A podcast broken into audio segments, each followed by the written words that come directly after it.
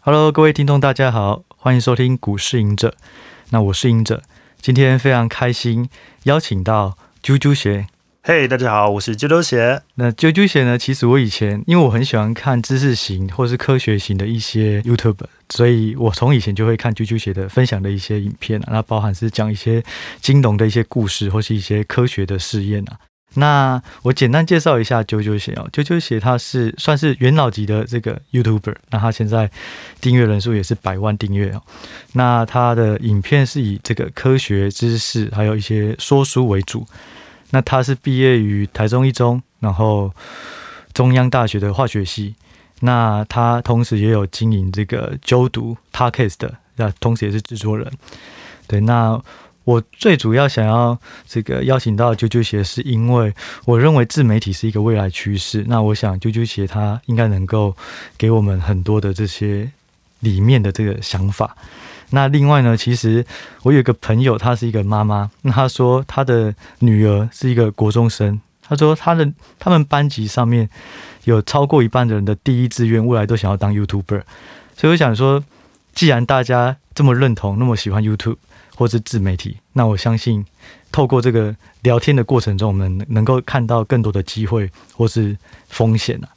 那最后就是说，其实研究股票有一个很重要的东西，就是收集资料。那至于这种呃知识型的这种 YouTube，我想应该也都需要很多收集资料相关的方法或观念。所以今天非常开心能够邀请到啾啾姐。 Hello，好，那啾啾姐，我今天就先问你第一个问题，就是说，因为你我看起来你经营很久，可是你其实毕业没有多久，应该就已经踏入这个 YouTube，所以是什么契机下你开始决心要走这这条路？哎、其实我是在大学的时候就开始在做了，嗯然后最早期我其实是做网络翻译啦，就翻译一些迷音梗图这样子。哦，对 对，常常就是我自己看觉得好笑，然后我就 po 到 FB 上面，结果我发现，呃，我很多朋友 get 不到那点在 哪里，所以我就想说，那啊我就自己来把它翻译好了，翻一翻。然后嗯累积写一些作品之后呢，我就弄了一个部落格，就叫哦啾啾鞋的翻译。对，就是那时候其实在想名字的时候就很好笑，我就想说啊，那时候有另外一位也是翻译的大佬叫好色龙。对对，然后我就想说，哎、三个字好像蛮好记的，对然后我就想，嗯，我也要取三个字。呃，我大学的绰号叫啾啾，对，然后我就想说，哦哎、那啾啾好像还还行哦，那再再凑一个字，然后就到处看，比如说这里是笔，啾啾笔，然后哦这里一个呃橡皮擦，啾 啾擦，然后就哎、这时候刚好低头看到我你自大己的鞋学子， 室友的鞋子，有的鞋子 然，后我就想说，哎、这叫啾啾鞋好了，对，然后就随便乱取，就这样啾啾鞋的翻译，然后就开始丢作品。对，嗯那慢慢一开始其实也是都亲朋好友在看啦，然后等到我累积了大概几百篇之后，嗯，然后我就直接 PO 到那个 PPT 的旧口版上面，对然后就发现还蛮多人喜欢看的。就一开始的知名度累积其实是做网络翻译，哦，对对对，然后再后来呢，就做久之后就觉得有一点无聊，嗯，然后也觉得有点感慨吧，就是看了很多，因为我们做翻译都要每天就去精挑细选，说嗯国外最好笑、最有梗的作品对啊。看久了之后就觉得说，哎、台湾的创作环境比较没有那么多样化。对就在当时的台湾的 YouTube 环境最最最大宗就是游戏实况组， ，OK，他他们把剪辑的一些精华，有剪辑已经算非常不错了，嗯再丢精华上去对。再来可能就是一些比较短剧类型的，比如嗯说像当时这群人，或哦者像玩 game 那个时候都非常的红。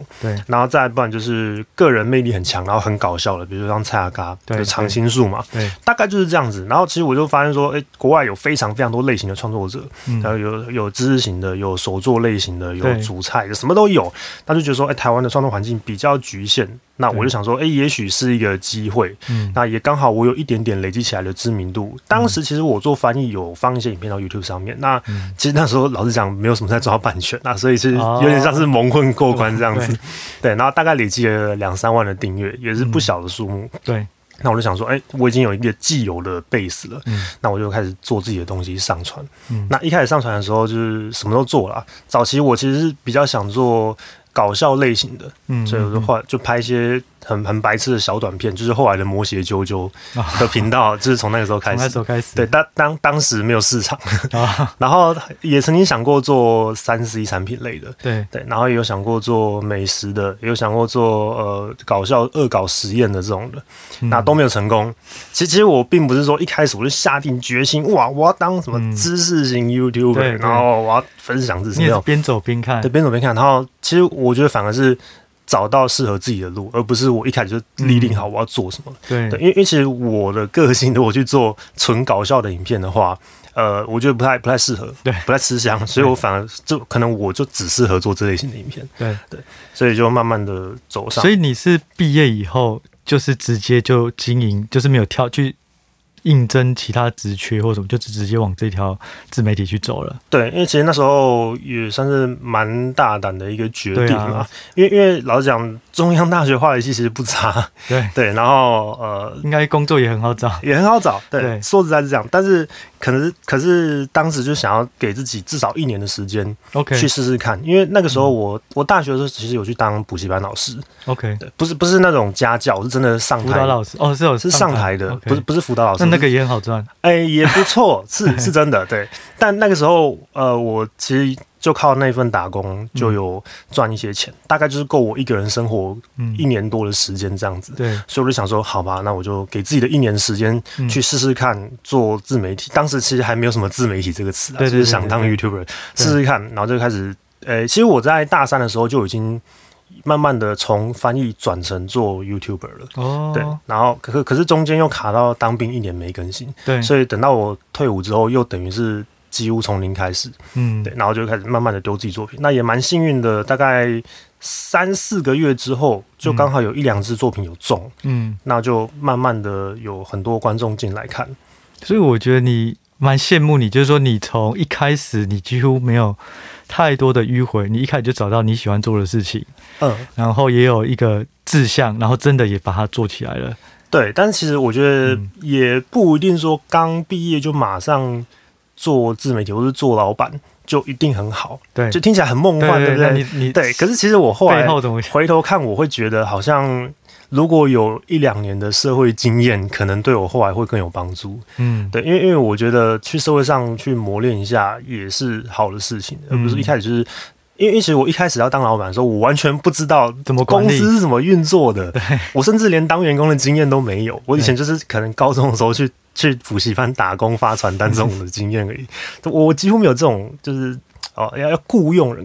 的这种经对验，所以当时其实蛮慌的。对那也是慢慢的拼拼凑凑这样子，嗯一一步一步走上来。所以就是说，现在如果是想要踏入这一块的这些后生晚辈、新朋嗯友，其实不一定急着要马上去做。感觉说 YouTube 或是自媒体最重要还到回回到有没有 content 嘛，就是内容到底吸不吸引人。对，这其实也是你前面讲到有很多呃国高中生他们会想要当 YouTuber 当对网红，对对，很多。可是其实我蛮担忧一点是他们会很快把自己榨干，因为他们几乎是没什么东西可以榨的，你知道吗？哦，所以就是你的梗要很多，你要有对很多能量，一直慢慢释放。对，创作能量是非常非常重要的一件啊嗯，事，嗯在嗯持续，尤其是像 YouTube YouTube 这个平台，嗯我都讲它是仓鼠笼，啊就是你只要一进去了，你就是要不断的跑，一直一直炸炸自己的新的影片出来，这样子，对所以变得说你自己本身。嗯的内涵，不用不用说哦，什么文学素养这种这种听起来很高大上的嗯内涵啦、就是说你这个人要有东西，真的可以持续的分享出来，嗯不然你就是一直拍废片，一直拍废片这样子而已。嗯嗯嗯，对，那那当然，当然也有人这样做，然后也取得不错的成绩。嗯可是我个人会觉得说，如果说真的要走长远的话，嗯呃，你个人还是要有一点真的可以带给大家价值的东西会比较好。那你自己怎么看现在的竞争？因为我发现太多的频道了，现在嗯可能我往下拉，发现更新的都是一堆新的频道。那以前相对比较没那么竞争，对那现在环境呢？哎、其实其实我这这也是我觉得我自己很幸运的一点，就是哦，早很期早的就先切竞入争了，真的没有这么激烈。就如果说我现在丢我二零一六年作品出来对，我绝对不可能有现在的成绩。哦，对，是这。样子。那现在要出来的话，就变成说，又回到刚刚那一点，就是你个人要更有东西可以分享。嗯就你不要想说啊，好像娱乐型的 YouTuber 嗯是不是就好像好像不用大脑，只要负责搞笑就好了对？但其实搞笑本身是一个超级难的事情。就是一件艺术啊。，对，我觉得其实做我这种类型的影片还比较简嗯单，我只要资料准备充足，前置作业都做好，后面其实就是按部就班的生产影片。嗯但是搞笑类型或者这种比较即兴类型的影嗯片，它非常吃反应。那反应力是怎么来的？其实就是你个人有多少东西。可以吐出来对，哦临临场反应，对，别人丢一个东西，被丢一个梗出来，你能不能接住？哇，对对这对超难的。对我自己去去其他 YouTuber 比较娱乐类型的频道，嗯我常常是接不到梗，不知道他讲什 么的。但是天分啊，对，这真的是有点天分，又有点嗯取决于你这个人有没有东西可以嗯，跟大家分享。那我想问一个，就是说，其实 Google 这家公司，我以前呃在工作的时候有拜访嗯过，去戏谷拜访。那那时候我提到听到他们讲一点，就是说，因为 YouTube 是 Google 的嘛，对，那 YouTube 它的分润。其实是缓步的在下降，因为他发现他的 content 越来越多，他不用付那么多钱给既有的人。那对你而言的话，你的订阅数换算成收入、嗯现金流有很大的改变吗？嗯、如果说是台点湾的话，击台湾台湾的其实算是比较惨的。啊，真的、啊，对我们大概是美国的，就是如果说以每千次的分润来讲的话，嗯大概是四分之一到五分之一。美国的四分之一到对五分之一，非常的也惨也太低了吧。对，你可能想说，哎、台湾不是为什么每次看到这么多广告，不是应该竞价非常的 高吗？其实没有，我们超低真的的，啊我们算是非常低的地可区。是这个是跟之前比是还有在调价嘛？就单以台湾而呃，言，其实台湾本身已经有逐年上升了，但是因为、真的哦因为但是呃，西方国家也是逐年在上升嘛，嗯，对，所以这个比例差不多就是这样，甚至有越来越大。哦，是哦，是说点击次数的分润是有上升哦，我对以为是 Google 下降，因为它可能一个铺哦，可能就是假设一亿美金，它、现在有一千个片，啊不然后不，它的它的机制不是说我有一个破在里面，是而是嗯说今天有很多厂商他想要来投广告的话，对越多厂商投，他就越要去竞价，哦所以它是用竞价式的。对，反过来讲，就是比如说像去年或前年疫情期间，嗯其实其实不要想到，哎、y o u t u b e 是不是没什么影响？好像你们就是在网络上生活这样子，嗯，甚至可能有些人会觉得说，是不是赚更多？对啊，因为大家但都 work from home，啊我嘛问过的大多数的 YouTuber，不管是呃 Top 的还是、呃中小型的 YouTuber，、嗯几乎九成都是下降，嗯，嗯收嗯益跟点阅数都是。啊，真的啊对，其实其实我后来观察到，可能是一个原因，就是呃大家反而你有很长时间的呃休闲时间的时候，你不会选择去看 YouTube 影片。哦，所以 YouTube 等于是舒压，或者对是说时间很短，我就马零碎时间的时候，哦所以我们你是嗯素食零食型的娱乐。对，那相较相较来讲，比如说像追剧、像嗯 Netflix 这种平台，嗯或者是像甚至游戏，嗯，也都是我们的竞争对手，哦是非常广泛的因。为你们的对你们的客户就是一天的时间，对，我们我们其实争取所有人的时间。对那当今天大家都在家的时候，其实大家会去更倾向于去嗯做更精致的娱乐，嗯因为时间更大块嘛。对对对对，对那选择更多， YouTube 的影片就慢慢是流量，很多人都是降。那再来就是、呃，疫情期间，因为很多厂商的利润都降低了嘛，嗯哦那广告这一块又是算是最末端的经费，你知道吗？嗯，就是我可能是要先顾好成本，然后顾好我的销售，对最后才去想说哦，我要去多余的钱去打广告这种对概念。 对所以每个人的分润也几乎都是降低不少。哦，对，我之前在第二集的时候啊，嗯就是、是采访一个导演，然后他就说他发现越来越多的网红或 YouTube，其实他们的更新速度越来越快，然后也越来越多人去做这件事，所以在这种软体的使用，就是剪片软体 Adobe 上面嗯用越来越多。对我只是突然想到，那你们自己也是高使用需求的嘛？对于文创的这种软体，对啊，我几乎是就每天都是在就比如说剪片软体或者是嗯修图软体，嗯 就做缩图啦。嗯，对，然后反正就这类型创作型的软体，我们几乎是每天都在用。因为我那天跟他聊完，后来我就觉得说，其实自媒体，我觉得两大比较呃受惠的股票，嗯，一个就是 Adobe，嗯一个就是、可能就是 Google，因为 Google 它的 YouTube 的平台就让它能够有更多的 con- content，、嗯那这些内容只要叠多了、累积多了，那就是别人没有办法竞争的。对，所以感觉好像的确是这样。哎，对，但是但是也许嗯，我目前观察到，比如说像抖音上面的，对抖音现在崛起的速度很快很嘛，快，很快。对，所以抖音上面他们反而比较少人在用传统的就是电脑桌机的软体，哦，它有自己他们都是提用供的很多都是用 App，哦，对，有一个有一个 app 叫那个 CapCut，好像叫剪映吧，嗯哼也是中国那边做的软体，对它也有桌面版的，然后哦它其实也还不错，而且是它有那个自动辨识人声转成字幕，嗯这种东西在用国外的软体就非常难用，因为他们写中哦文的语音辨识就比较差。嗯但是我发现他们做这像这个剪映它这不是 打广告，这个 app 没有业配，这个对 app 它辨识中文的能力就还蛮强，所以意思就是说，虽然这个淘金金矿越来越多，可是工具也越来越多，嗯对竞争者会越来去越分多润，。所以最好还是平台。对，所以抖音也不错，只是它好像后来也没有挂牌，就是现在可能就是 YouTube 了。对，嗯但如果抖音有上市的话，我应该会蛮想买。有之前它好它真的像很两年强前就想要上市了。哦，它母公司，但后来中国可能在制度上有一些问题，它不希望去国外上市啊什么的。字节跳动啊，对对对，字节交哦通，没错，就是它。然后我想问一下，呃，像你刚刚有说你经营了很久，然后过程中有很多的经历，那你自己的最印象深刻的这种甘苦谈，比较挫折的经验是什么？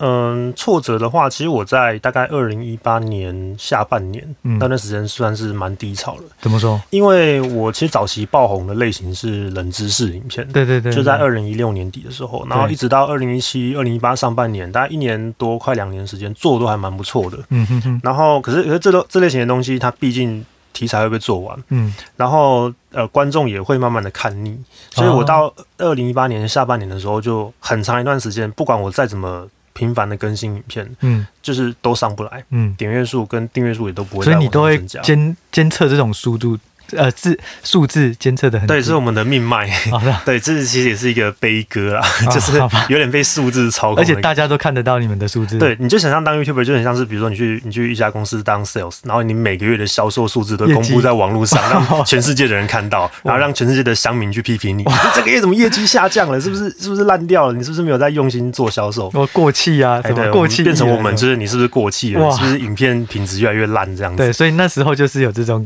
那种感觉，嗯对，然后另一方面呢是当时呃有另外一个如日中天的 YouTuber 啊，谁？李克太太，哦，对，其实其实我一直哦那觉时候得很厉害我跟李克太太的影片类型差非常多，我觉得不是不对像啊，但是都是知识啊，大家就是会有一种广泛的联想，好像说，对哎、对分享知识就是一样的东西，但其实我个人觉得类差蛮型差多。很多，可是当时就是很多人会拿你去跟他比较，对，对，然后就会说，哎、为什么为什么就是些产书，呃，人家哦一年内就可以突破百百万万订阅，对啊，你我刚刚花了大概五六年才百万订你阅也这很样，快了啦，老师，对，然后就是当时一方面是自己给自己的压力，一方面是外在会给你的压力，所以嗯那时候真的是非常挫折。嗯，那但你是后来怎么去克服？还是说你怎么做策略上的转换？呃，策略上转换就是开始尝试新的题材了。嗯哼，其其实实也算有点像是在体制内的创新这样子，哦也没有说真的去做太大幅的突破。就是你既有没有做过的事情，你把它跳脱出来，呃，对，但是但是也是仍然是在做影片上面啦。嗯哼，对，那嗯那个时候就主要是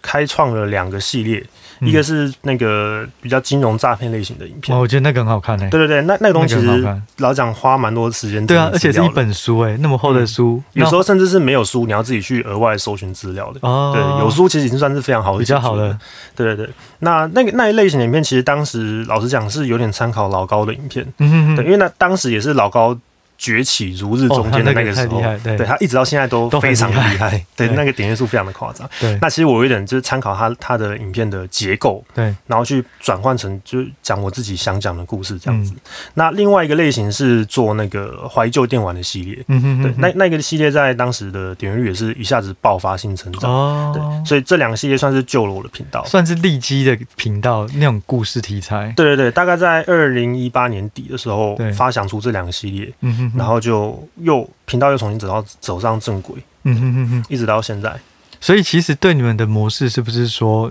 你可以有几部片是点阅率低的，但是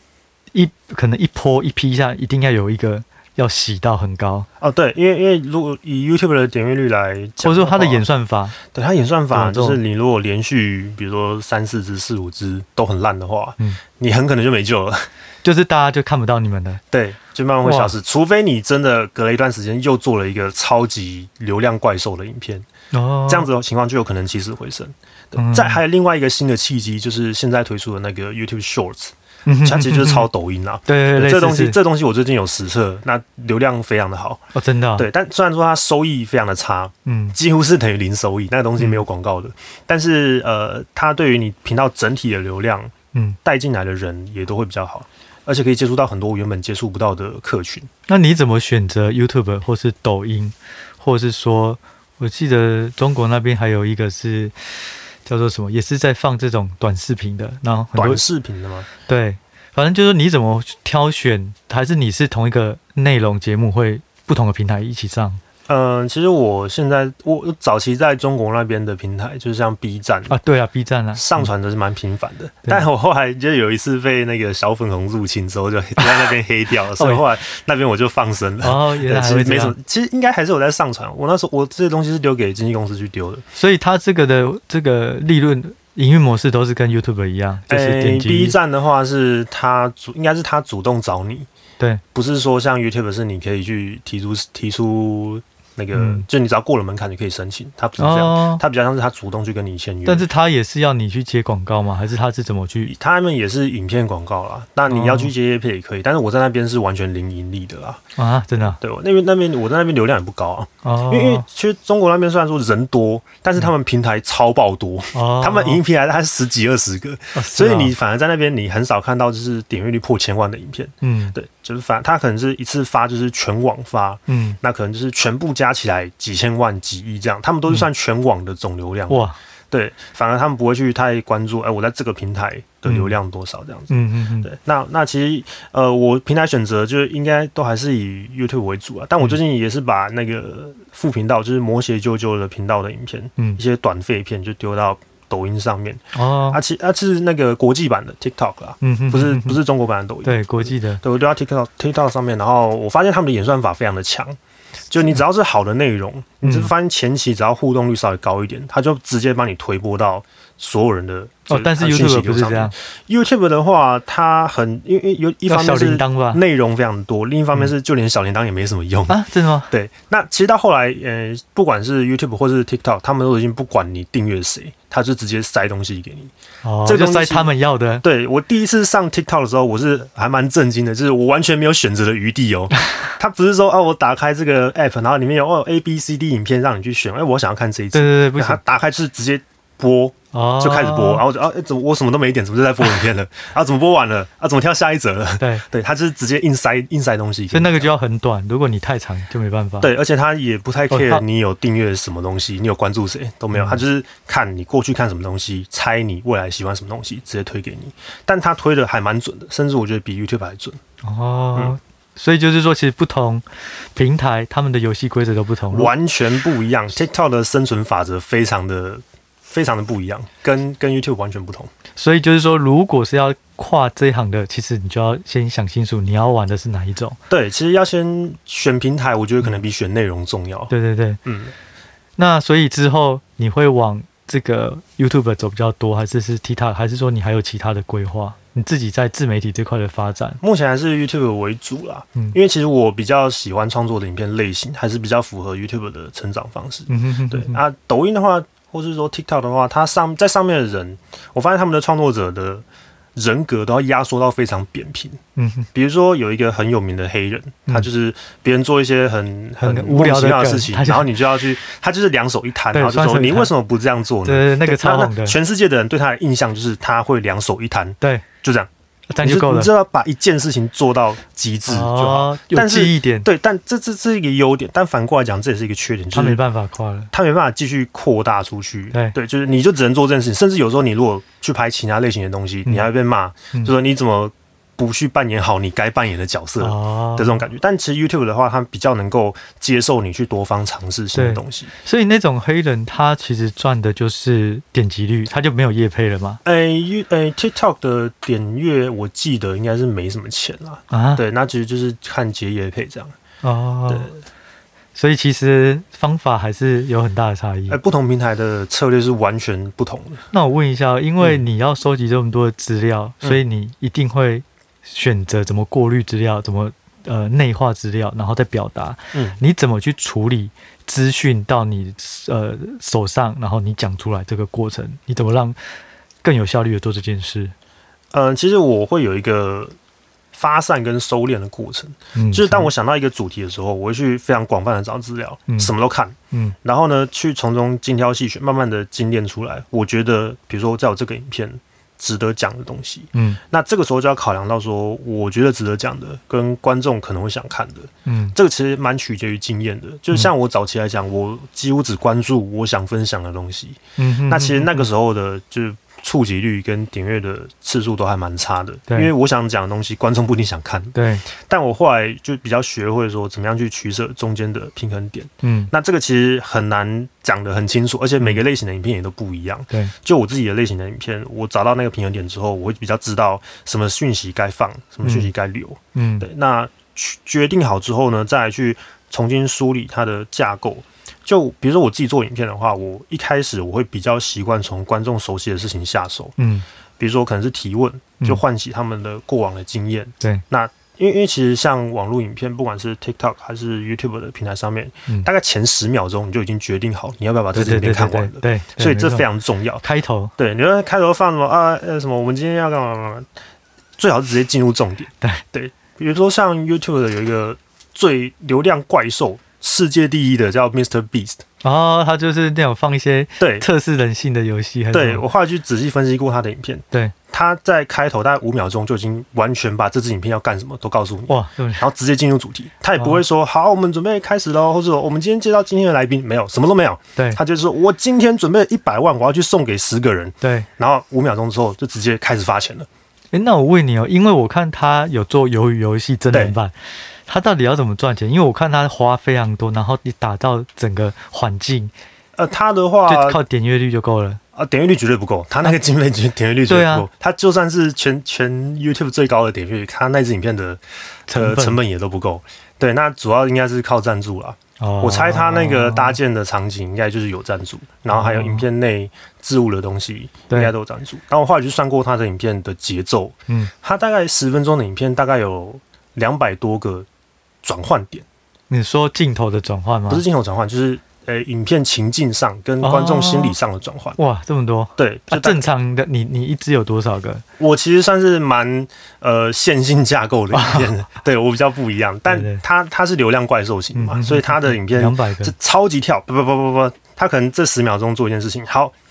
就直接给你一个 end，它就它等于是一个影片里面有很多很多的小故事在里面，嗯比如说他今天去发钱给十个人，嗯他十个人就会有十个不同的故事，嗯或者十个不同的任务要他们去做，对，比如说你可能是把我我在地上贴一个圆形的胶带，嗯，你把这间便利商店里面的东西，只要能够放进圆形的范围内，我全部都就直接给你买给你。哇，哎，就是类似这样啊，这这这是一个主题。嗯那可能切到下一个镜头，比如说呃，我在这个这一块停车场，嗯我这块空地下面埋了一百万的现金，你只要挖到就是你的。嗯，然后他他这个这个人的任务就是他要去开呃怪兽啊，去把挖地。它挖掉对，嗯就是一个影片可能就是超级多不同的。分分支这样，但它还是会有一个主轴，比如说我今天就是要发一百万，嗯或者是说我今天是要来玩游游戏，对，对，就是这样，所以就是说节奏一定要很快，而且开非头就常要非常的快。对，那再回归到 这个一一开始的问题是这个怎整么理说？对对对，整理资讯上面。嗯对，那就我来讲的话，我会去分析我喜欢看的跟嗯哎我想讲的跟观众喜欢看的。嗯那取决好之后呢，一开始就是吸引用比较唤醒共同记忆的方式去嗯吸引大家的点的点阅，然后再来就是你起了这个头之后呢，去承接，就是说，哎，我们。哎，你知道吗？什么什么什么，或者你熟悉的什么东西，其实是怎样怎样怎样。嗯对，然后再来就是讲说，那再就慢慢的进入到讲解，对由浅入深。对那其实深我也我现在也不会做到太深啦。对对早对，期我影片真的是深到就可能只有那个科系的人才懂这样子，对。但现在我可能就是比较粗啊生活化一点粗略的介绍对。然后最后又再回扣到一开始的嗯，的问题或者对一开始的主题，对对，就大概是这样子的流程。我自己觉得好像跟这种选股有一点雷同，就是说我们很多时候在找股票，就像你在找 idea，嗯，那找股票的时候，我可能都喜欢我自己要的，但是市场上不一定大家哦会想要买，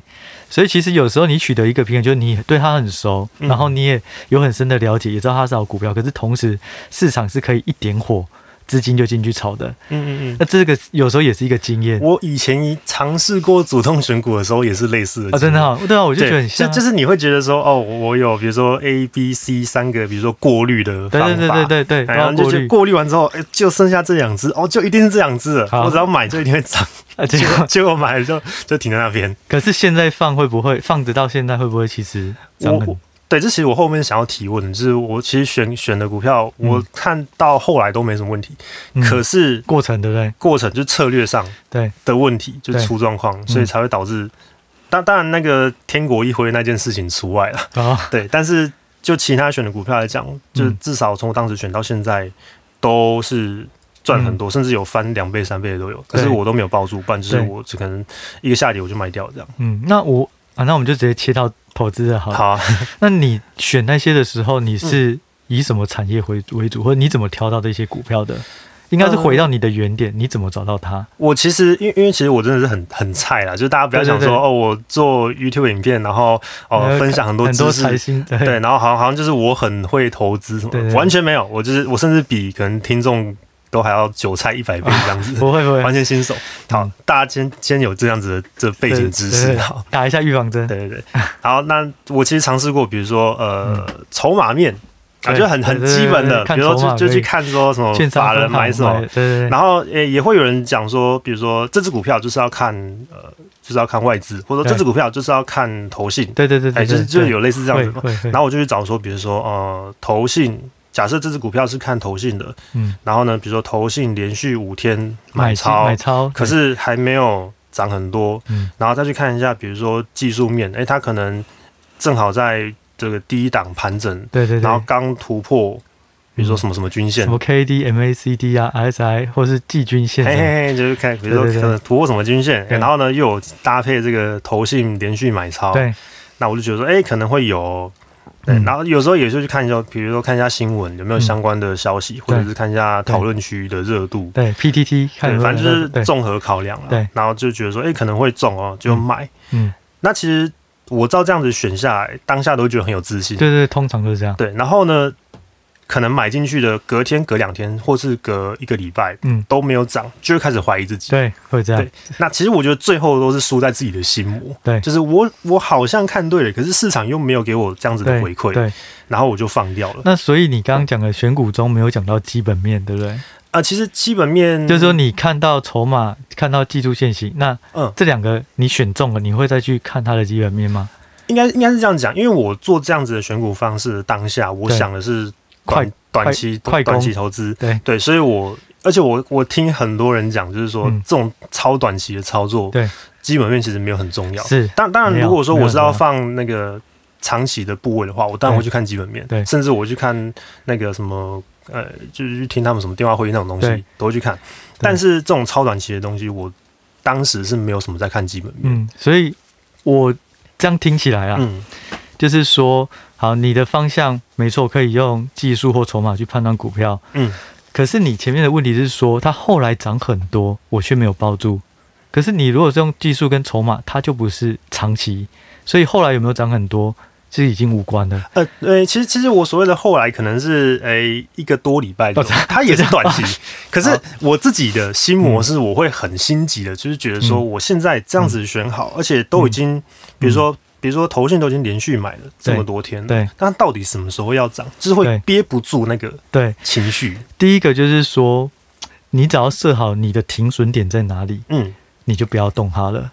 嗯这很难。就是说，第一个，你觉得这个投信一样，它有持续买超，技术线型一样都很好，嗯，那你就是不要理别人，你就是按照你的纪律。股票赚钱有两个，就是说你的选股要选对，嗯第二个就是说心理素质要建立好。那心理素质白话一点就是操作纪律，嗯，当你决定好股票，你设好你的进场跟出场，就不要动了。除非你在更新的资讯发现，诶，它筹码已经跑了，那我要我要卖了。除非是这样，哦，如果什么条件都没有改变下，就不要受到别人影响，因为你会去看旁边的人。诶，奇怪，同时三只股票我选的这只没涨，另外两只别人都大赚都涨了。对，就是那种同类股的。对，就是比较就是失去判断的开始。哦，，对，所以就是说，你那个方式也 OK，只是说，如果在追根究底，我觉得技术现行跟筹码短线的胜率其实会比较低，跟长线比，因为嗯技术现行它能够提高的胜率就是有限，因为嗯技术变技术分析或是说讯号，本来就是可能有几十种讯号，然后对不同的解读方式，嗯，所以它本身就是不是一个确定的东西。嗯，对，所以就是说，如果你要做短线投资，一定要一直顾盘，对然后盘况如果发现这个线型不错，你就继续摆。对然后我觉得啊，就是说以股价本身的表现跟讯号还存不存在为主，然后嗯不要去理、理别人。可是呢，选股我觉得很容易，因为选股你看巴菲特、看这个方舟他们怎么去挑股票，也许你就可以学会。可是心理素质就是说，你要遇到你才会有办法。而且要痛过你才会去做，对就是说知道停损嗯跟真的能停损，嗯就是是两一个过程，完全两回事。这个过程就是痛苦的领悟。对，对，所以我觉得一开始都会这样，嗯所以你问的问题我觉得很好，因为大部分人都会遇到这个对，就是呃，该割肉的时候不知道怎么割。该割肉，对，就是停损嘛。嘿，但是你自己会习惯设停损，还是你不太停损的？嗯，我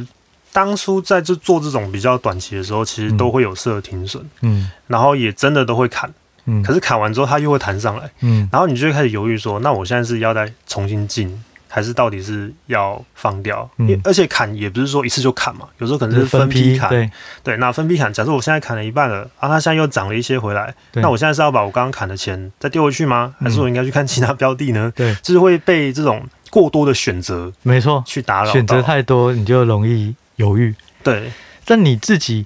在做这个技术分析或选股，或者说筹码，你的选择的这个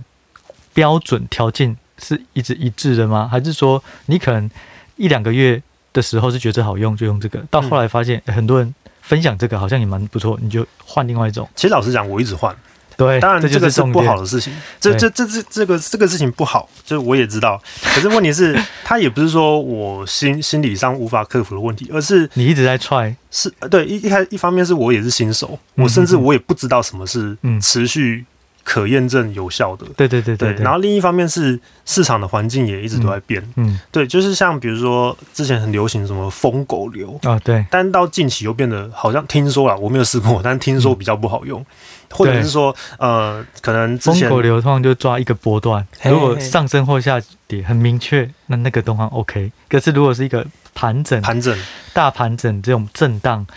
就不太容易。对，所以就是说。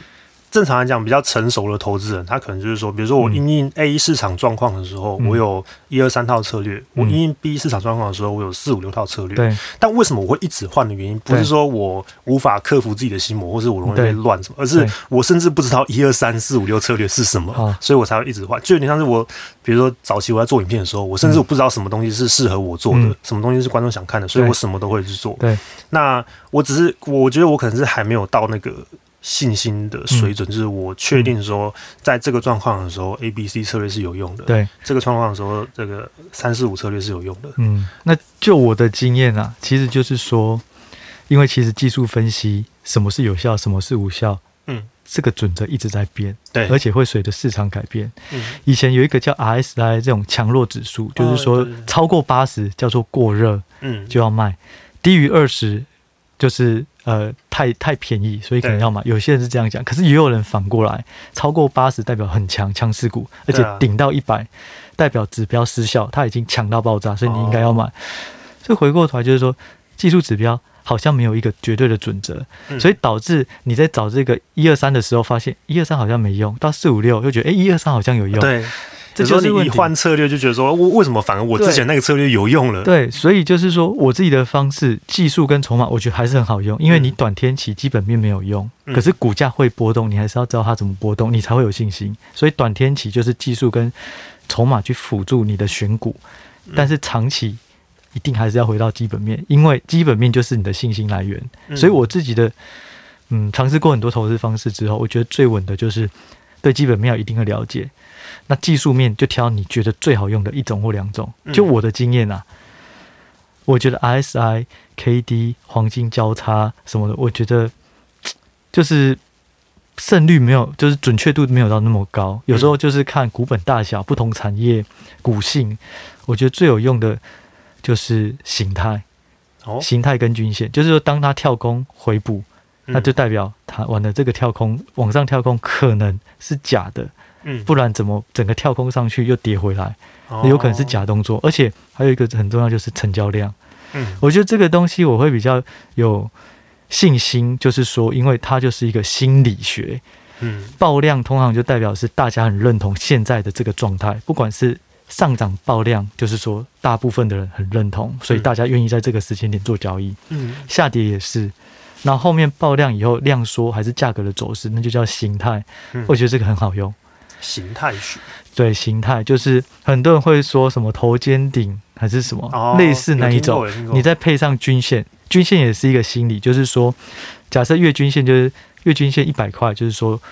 假设现在股价一百一，月均线是一百，嗯那代表说现在的股价是高于月均线，也就是说，这个月买的人他都是赚钱的，因为嗯他们的平均成本在一百块，所以就比较不会有卖压。可是当一百一开始快要跌到一零一的时候，那时候就会挣扎。嗯这一个月的人，大家快要没有赚钱了，类似是这种概念啊。那时候有些是假突破或真突破，那个就是要再看基本面有没有信心再去接刀或干嘛。嗯但我觉得就是形态、成交量还有均线这三个很很有用。可是有时候就是会遇到，就就讲骗线，就是站在散户的角度讲自己被骗的感觉，就是就是自己看错。其对实老实讲就是看错。对那像比如说呃突破了，啊嗯又回来了，假突破，对然后比如说跌破了，啊又回来了，假跌对破，，假跌破，像这种就是最难去去可靠的验证自己的策略。就比如说我想了一套策略，然后我又嗯对比如说刚好很衰，连续遇到三次假突破、假假跌破，嗯，然后我就会对我原本的策略失去信心。对，对，就是这样子的状况，怎么去？应该是说。我以前都是只要一跌破就停损，因为大家就说要有纪律嗯。当你跌破或是涨破，你就要追。但是我发现有时候跌破反而是买点，因为就像刚刚讲的，当很多人都知道技术分析跌破都是要卖，嗯你就是第二层思考，卖完卖下去跌不下去，我觉得这下下面买。嗯，所以有时候是会反过来操作，所以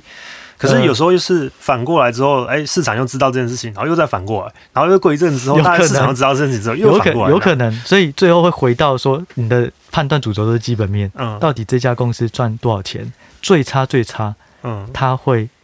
赔到多少，股价会跌到多哦少。当你对于你的底线是有锁住的，嗯，基本上就不会有太多犹豫。哦，然后第二个就是说不能压太重，当嗯你压太重，你就会失去判断，嗯你就会觉得啊，压五成，哇，现在一天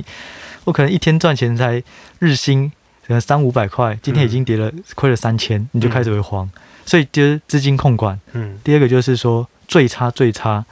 这只股票真的会变币值吗？还是它其实再怎样都赚十块，本一比十倍一百块？嗯你找到这两个锁住资金控管跟最最差状况，基本上就不太，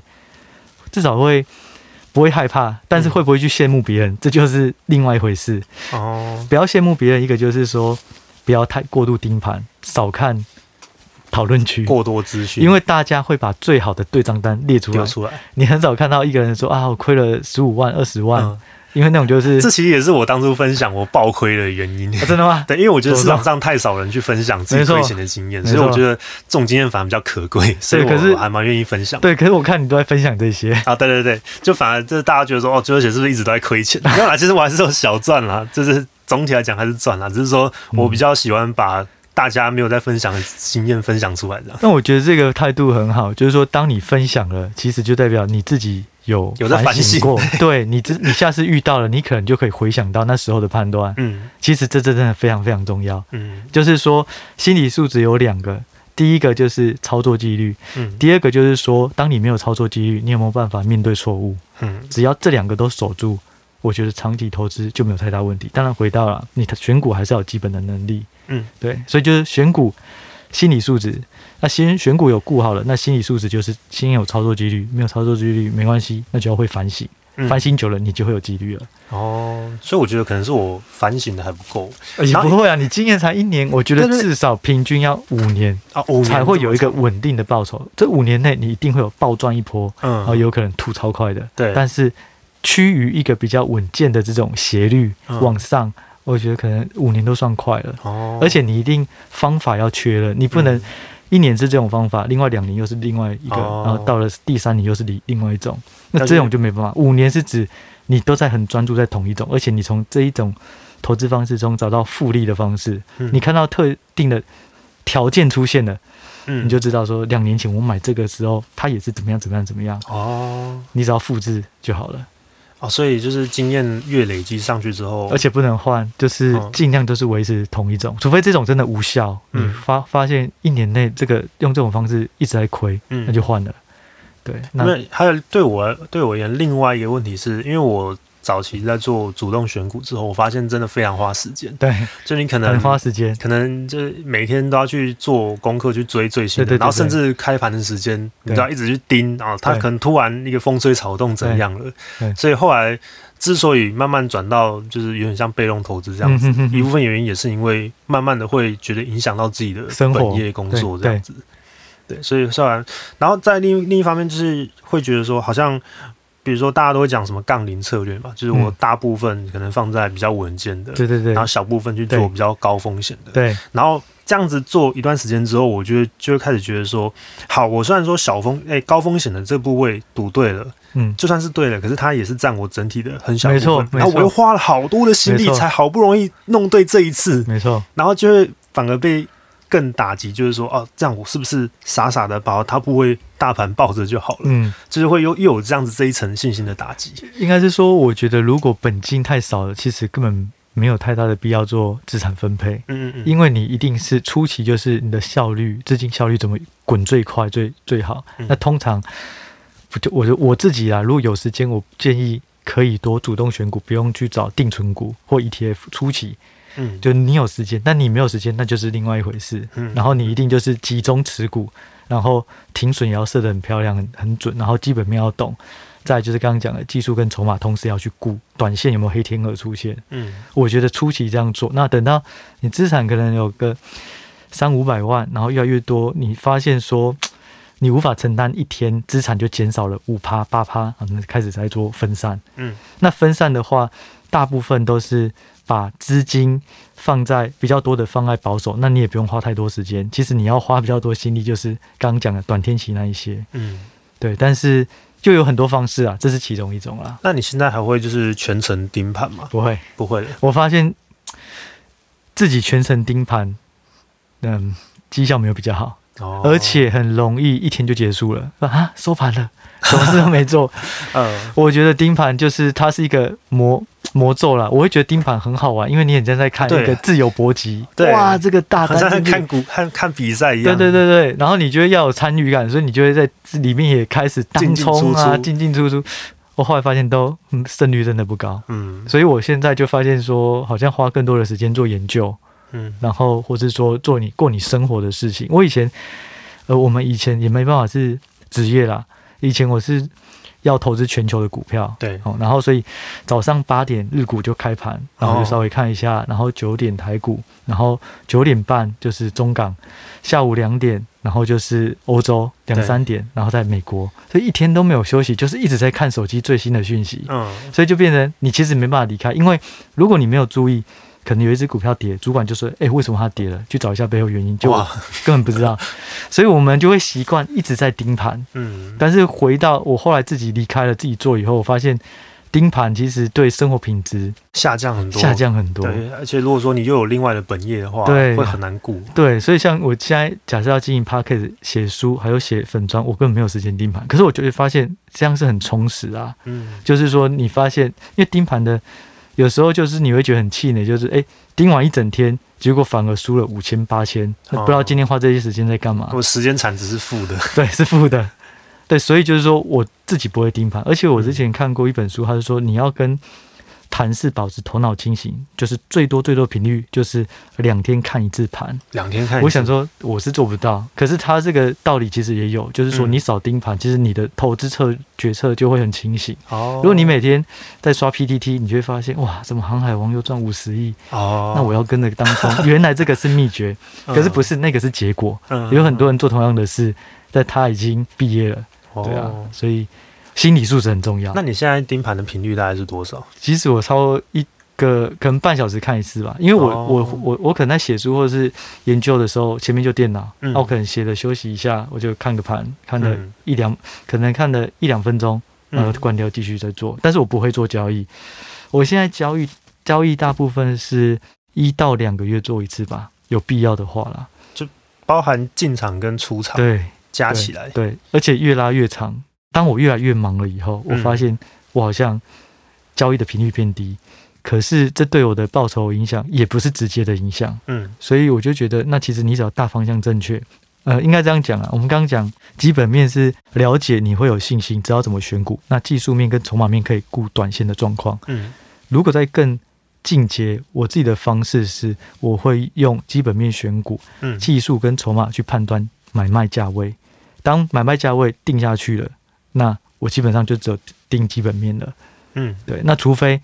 破线或干嘛，我可能再再再去看，因为基本面最大的弊病就是它对于短期的价格很不敏感。嗯你说台积电很好，那到底六百好还是五百八会不会跌到？你也不知道。如果你只有手五百块，你几乎都买不到。嗯，所以以技术面就是去判断说短期会不会到这里的价位，嗯所以技术面跟筹码面都是这样。嗯所以就是我选股用基本面，那设定价位跟设定停，不管设定的价位是目标价、买进价、停损价，都是用技术分析去判断。嗯那筹码面最好就是说，技术面有时候会有假跌破、假突破，对，可是筹码面它都是真金白银，你今天谁买谁卖的结果。嗯所以我会盯筹码面，会看，诶，今天最大的买卖超，它已经连续大买三天了。嗯那它过去回推三个月前，它也买过大买过，而且那时候就是低点，我嗯就会盯它。是看那个什么分点嘛？对，会看分点，哦，就是说从每一个呃，通常啊，我会抓前三大或前五大。嗯如果这个分点它过去。假设一只股票，它过去这个分点在三个月前就有买过，而且嗯暴赚，在高点全数卖光，嗯，诶，突然又进来买了，现在又来买了，他那就想这个要就是一个讯号，故技重施，对，然后你可以看它买卖的节奏，发现嗯诶比之前还要再不影响股票。可能以前一天三五十张买了一个礼拜，嗯现在既然是三三三五十，呃，可能三张五张或二十张，嗯你就发现说它企图不想影响股价，继续收。所以这种我就会先进去了。嗯，我说慢慢买卖点了、啊，我那像这样子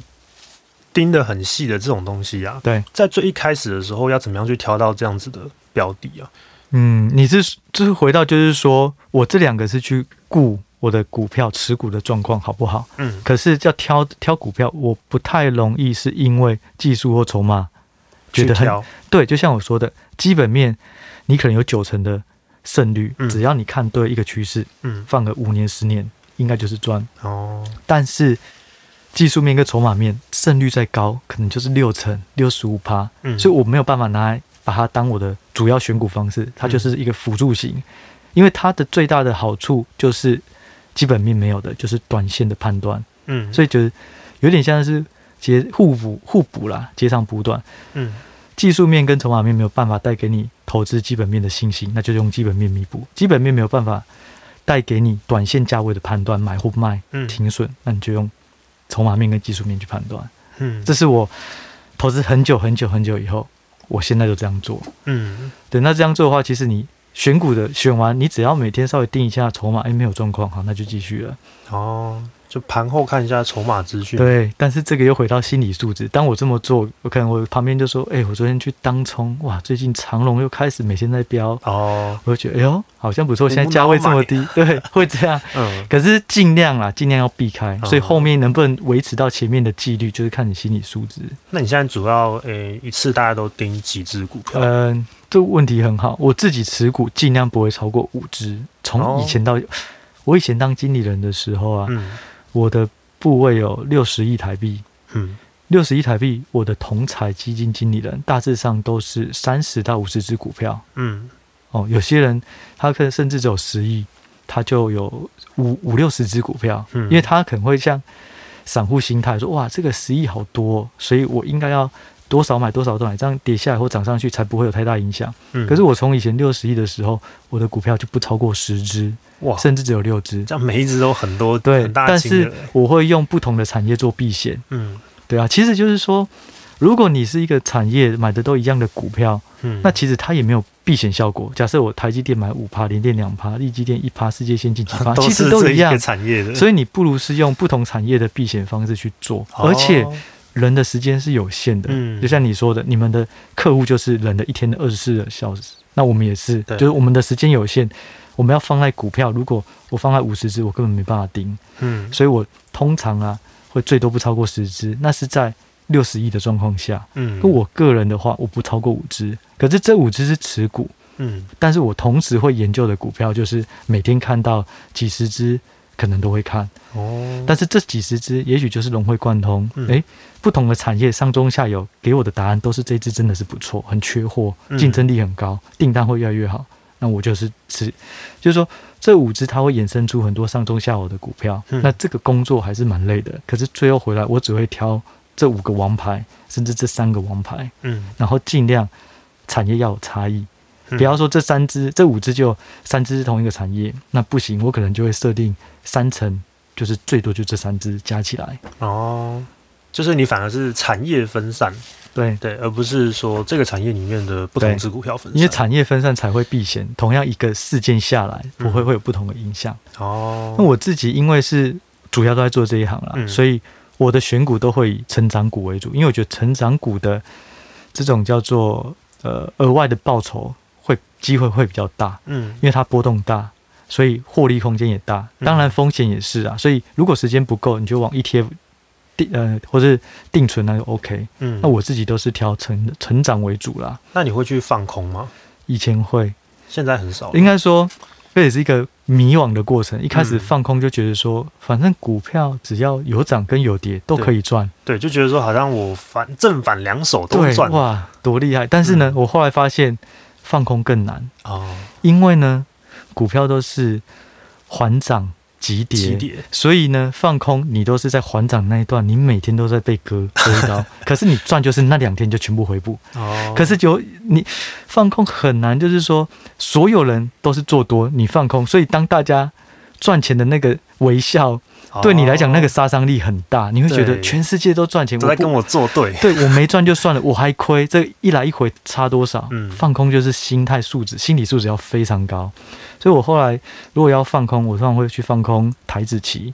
嗯，其实就是买一个保险，哦就是说，假设我花两趴的钱，那因为台子期的杠杆至少应该有七倍以上嗯哦，我记得好像九倍还是七倍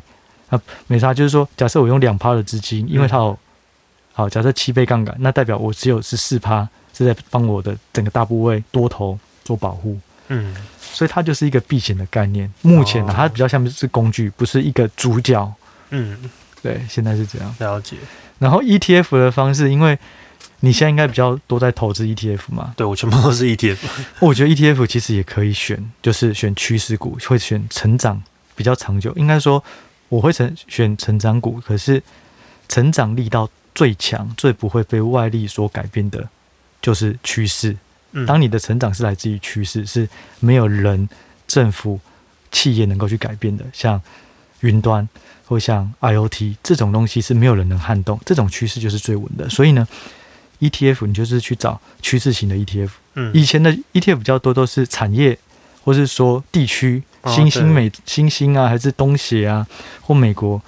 那现在其实有很多是趋势型的概念，像有一个叫 Robo，就是 R O B O，它的 ETF 就是在讲自动化的，嗯它里面挑的股票就是跟自动化相关。那你相信自动化会越来越好，你就可以买它。嗯，那如果你觉得不会，已经太成熟，那就不要选。但是现在有很多这种商品，那其中有一个叫 iPay。IPAY，它就是把所有信用卡公司、线上支付公司嗯绑成一个 ETF，、哦，所以我觉得可以往这种方面，这个 ETF 可能会更有效率一点。那可是这种主动的 ETF，它不是就是它其实也是费用率被还动蛮高的，没有没有，它被动的。它也算被哦，动我跟你讲他怎么做，因为那时候我去香港拜访过这种制作指标的公司、嗯 e t f 会跟制作指标的公司授权，但是说你帮我去盯我的股票里面成分股要怎么动，嗯他们怎么做就是说我怎么去判断谁是线上支付概念最纯的，它最重要最重要的方式就是营收比重。嗯当你的营收比重是九成，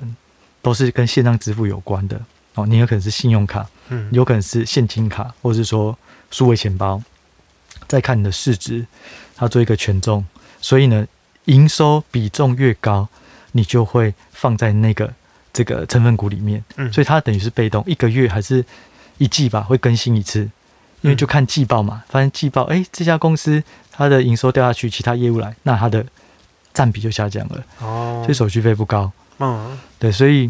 我蛮推荐的啦。这也是知道我快离职前的时候，我开始觉得其实 ETF 也不错，你讲的都是美股那边的吧？都主要是美股。嗯台股的话，就是我觉得它的选择性还是太少了。嗯，